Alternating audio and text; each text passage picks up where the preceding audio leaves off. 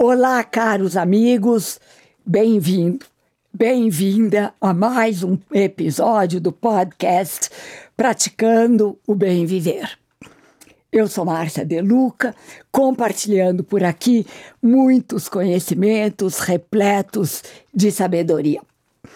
E continuamos com a série de entrevistas com os participantes do evento Ser Long Life Learning, que está sendo organizado pelo grupo Transamérica Expo Center e tem como objetivo inspirar pessoas através do conhecimento a encontrarem sua melhor versão como seres humanos, terem mais saúde, equilíbrio emocional e uma melhor performance em todos os sentidos da vida. E o ser Long Life Learning acontece nos dias 18 e 19 de outubro. E meu entrevistado de hoje é Gilberto Cury. Gilberto Cury é fundador e presidente da Sociedade Brasileira de Programação Neurolinguística. Ele é responsável pela introdução da programação neurolinguística PNL no Brasil desde 1981. Gilberto é administrador de empresas, professor, convidado para o mestrado em gestão internacional da Fundação Getúlio Vargas. Ele é um trainer credenciado com diversas instituições nos Estados Unidos e Europa. E Gilberto Cury participará no Ser Long Life Learning da mesa redonda Emoções Positivas e Felicidade, que será mediada pela jornalista Mariana Ferral. Bem-vindo, Gilberto. É uma grande honra receber você, não só no Ser Long Life Learning, mas nesse meu podcast, Praticando o Bem Viver. Muito obrigado, Márcia. É um prazer estar aqui e poder compartilhar ideias e pensamentos com as Isso é pessoas. é super importante, compartilhar ideias e pensamentos. Sobretudo as ideias boas e os pensamentos positivos que você vai trazer aqui para gente. Então, Gilberto, vamos começar do começo. Como você vê o mundo atual? Nossa, essa é uma pergunta Assim, tipo, a resposta tem que pôr um elefante numa caixa de sapatos. É cabeluda, é uma pergunta cabeluda.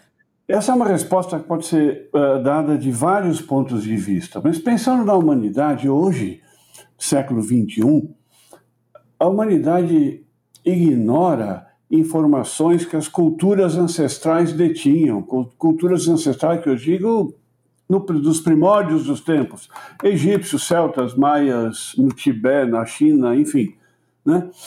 E com o passar dos séculos, a humanidade foi se tornando mais mundana, digamos assim. Isso se acelera no século XVIII, XIX, Revolução Industrial, mas no começo do século XX, começam a aparecer pessoas, tipo Freud, tipo Rudolf Steiner, enfim, e outros, que levantam uma bandeira e dizem: tem gente aqui dentro, vamos entender como é que a gente funciona.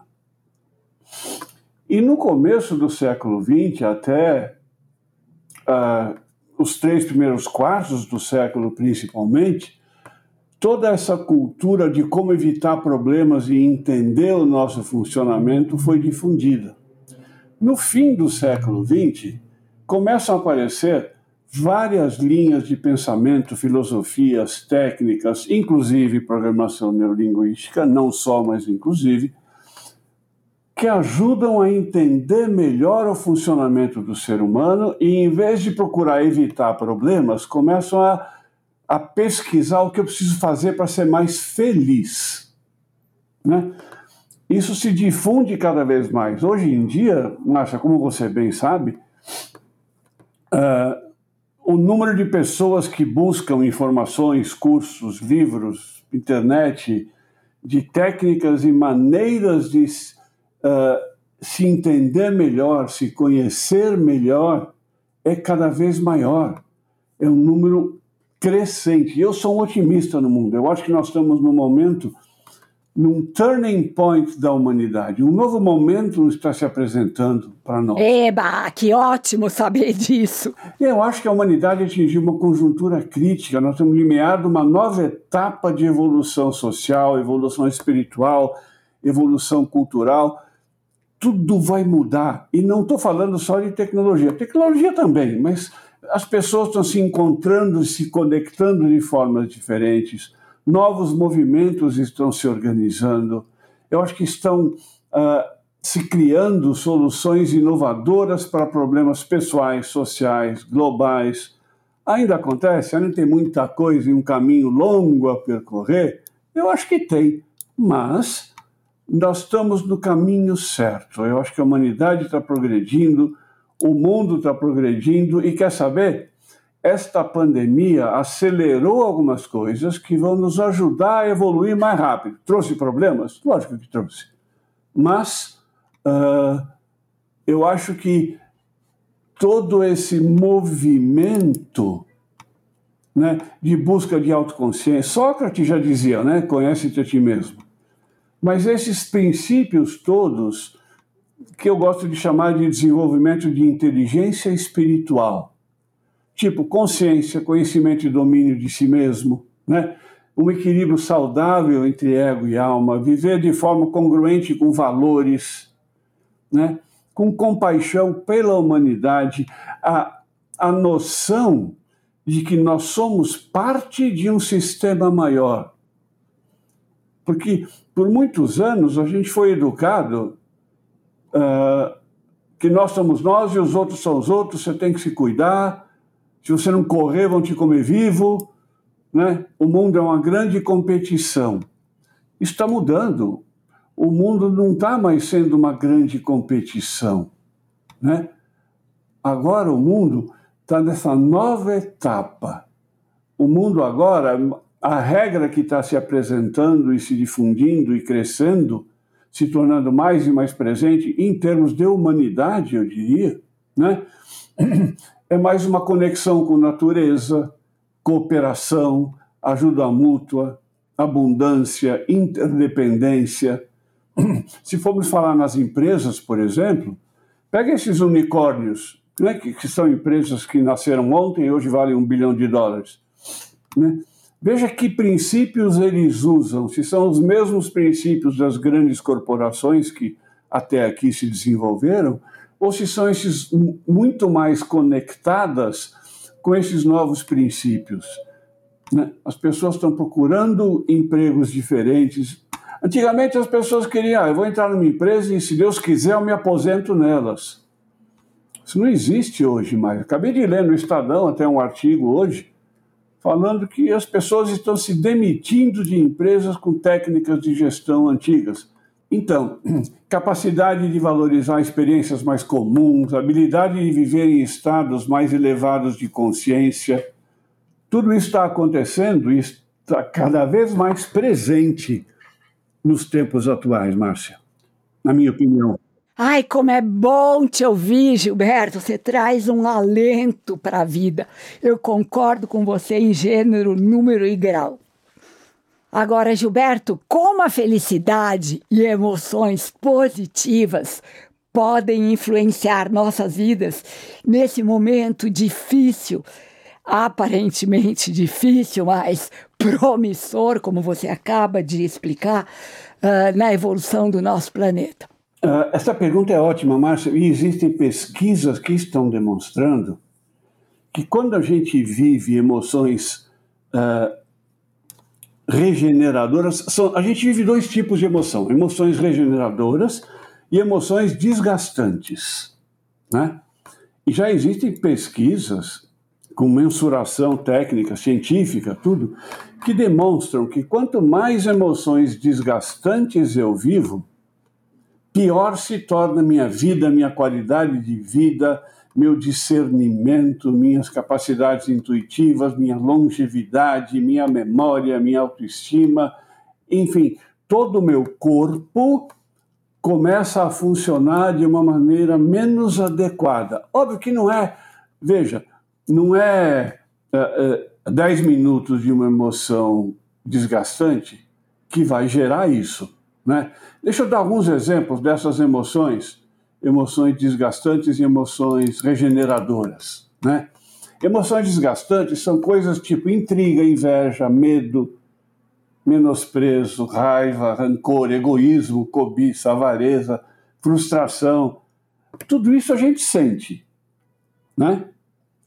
E emoções regeneradoras, a melhor delas, obviamente, é amor, mas tipo afetividade, cuidado consigo e com os outros, felicidade, que é mais resultante do que uma, uma causa, honra, harmonia, humildade, paz, paciência, tolerância, carinho, bondade, apreciação, altruísmo, tudo isso melhora.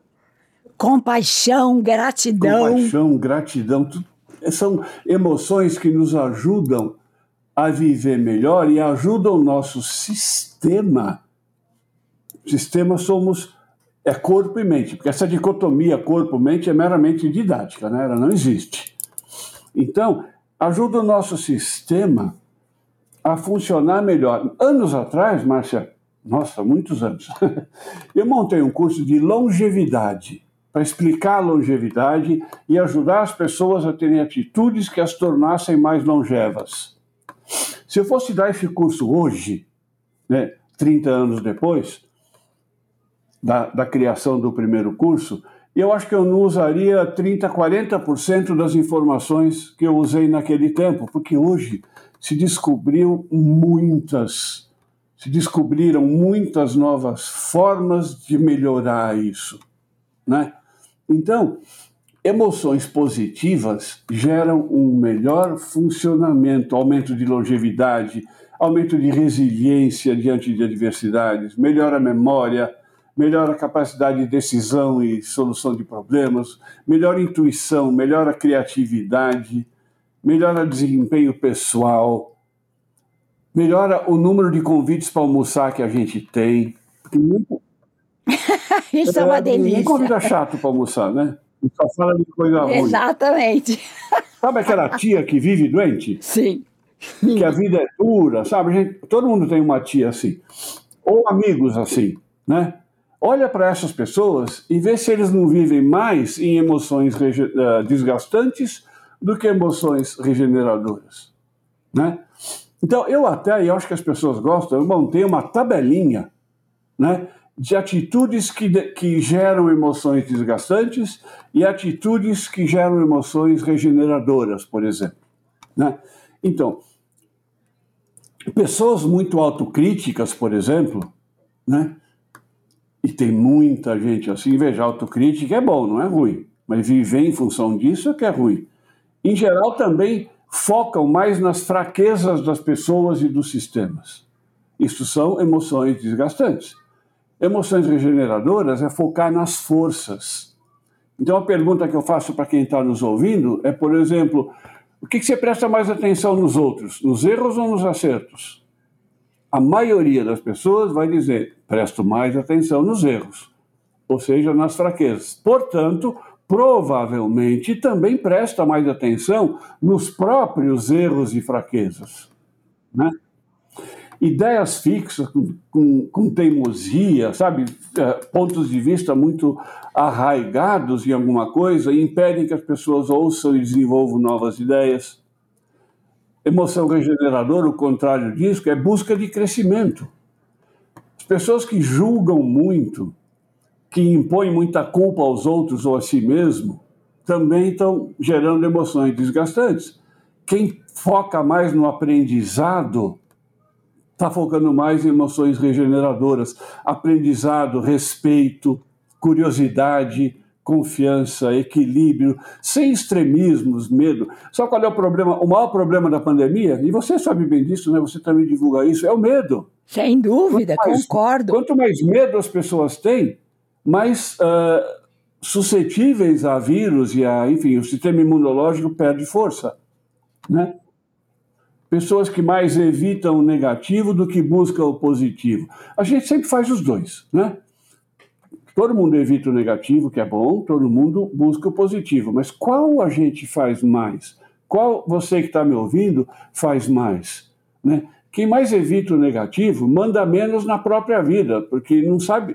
Só o mundo externo manda mais em mim, porque eu fico evitando, não quero isso, não quero isso, não, não quero aquilo. É como mandar de costas para o futuro.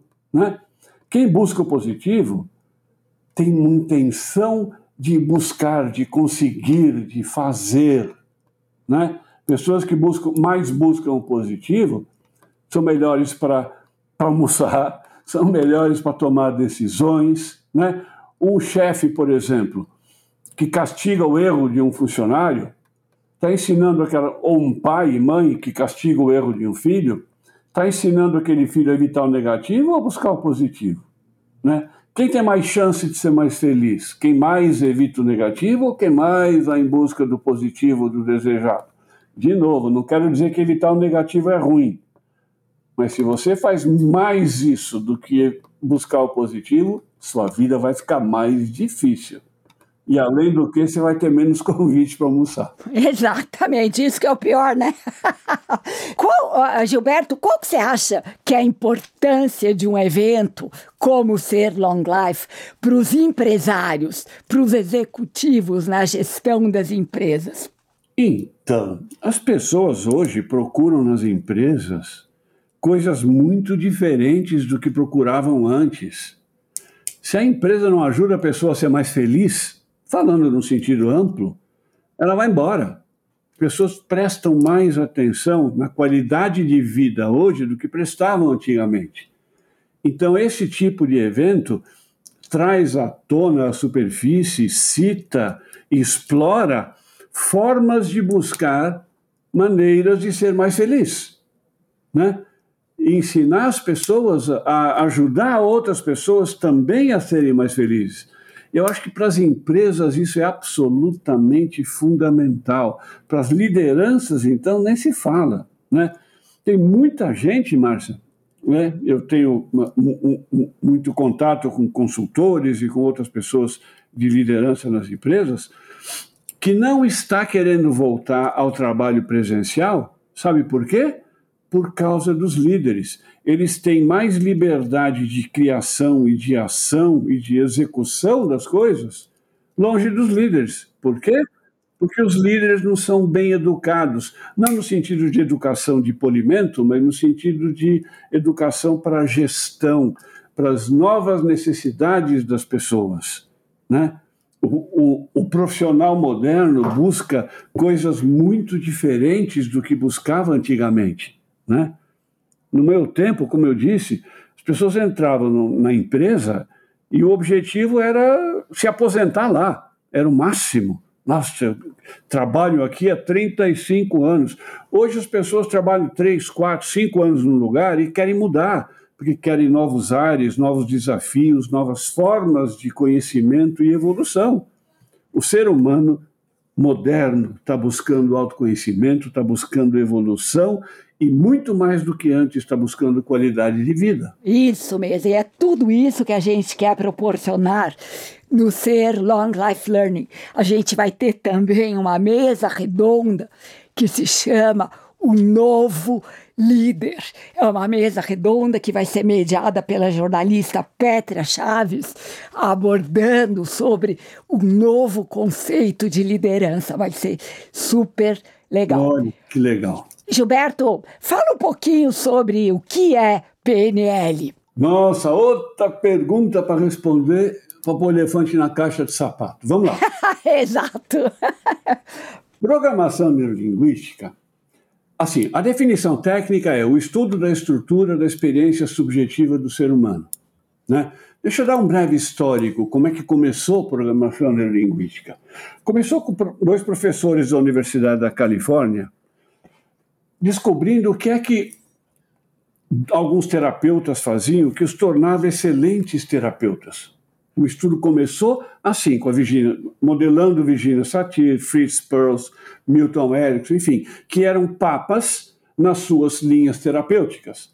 Aí os estudos começaram a se expandir para outras áreas do conhecimento do ser humano. Né? E se espalhar pelo mundo inteiro. Essa foi o que foi chamada a primeira geração da PNL, inteligência cognitiva. Como é que a gente faz o que faz? Como é que eu faço para me motivar, para me desmotivar, para querer, para não querer, né? Inteligência cognitiva.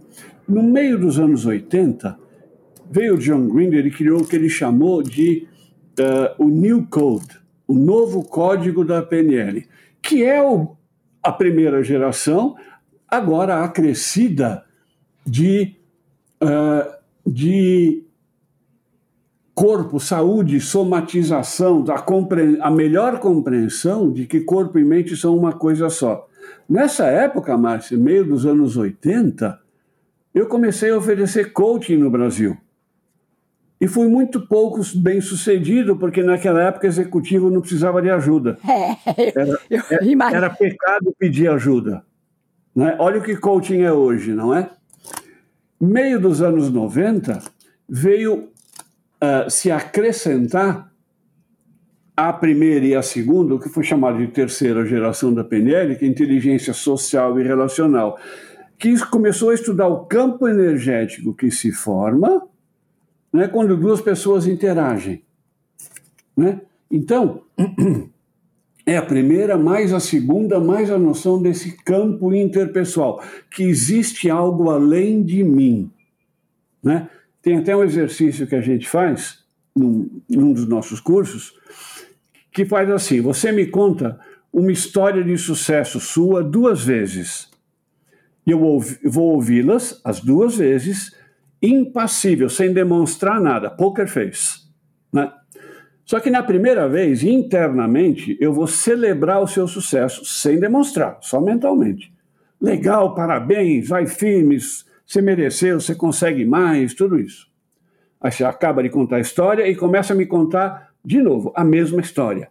Só que desta vez eu vou criticar o seu sucesso, sem demonstrar nada, só pensando. Ah, tá exagerando, tá querendo ficar bem na foto. Não foi tudo isso, né? Sem falar, sem demonstrar nada. E a pessoa não consegue me contar a história do mesmo jeito. Isso porque quando a gente interage, se forma um campo energético que é enviado e recebido por ambas as partes. Aí, começo desse século, veio o que está sendo desenvolvido aqui no Brasil e fora, eu faço parte desse grupo, o que nós chamamos de quarta geração da programação neurolinguística, né? que é a primeira, mais a segunda, mais a terceira, né? que na realidade está usando informações de muitas outras áreas de conhecimento, tipo uh, Greg Braden, tipo Bruce Lipton, isso, tipo isso. HeartMath, tipo uh, Joe Dispenza. Joe Dispenza. Eu fiz curso com todos eles, tipo uh, Neil Donald Walsh, tipo, inclusive pessoas de business como Simon Sinek, né? Eu fiz cursos com todas essas pessoas, de muitas formas diferentes. Inclusive, um curso de uma nova técnica que se chama Psych-K, né?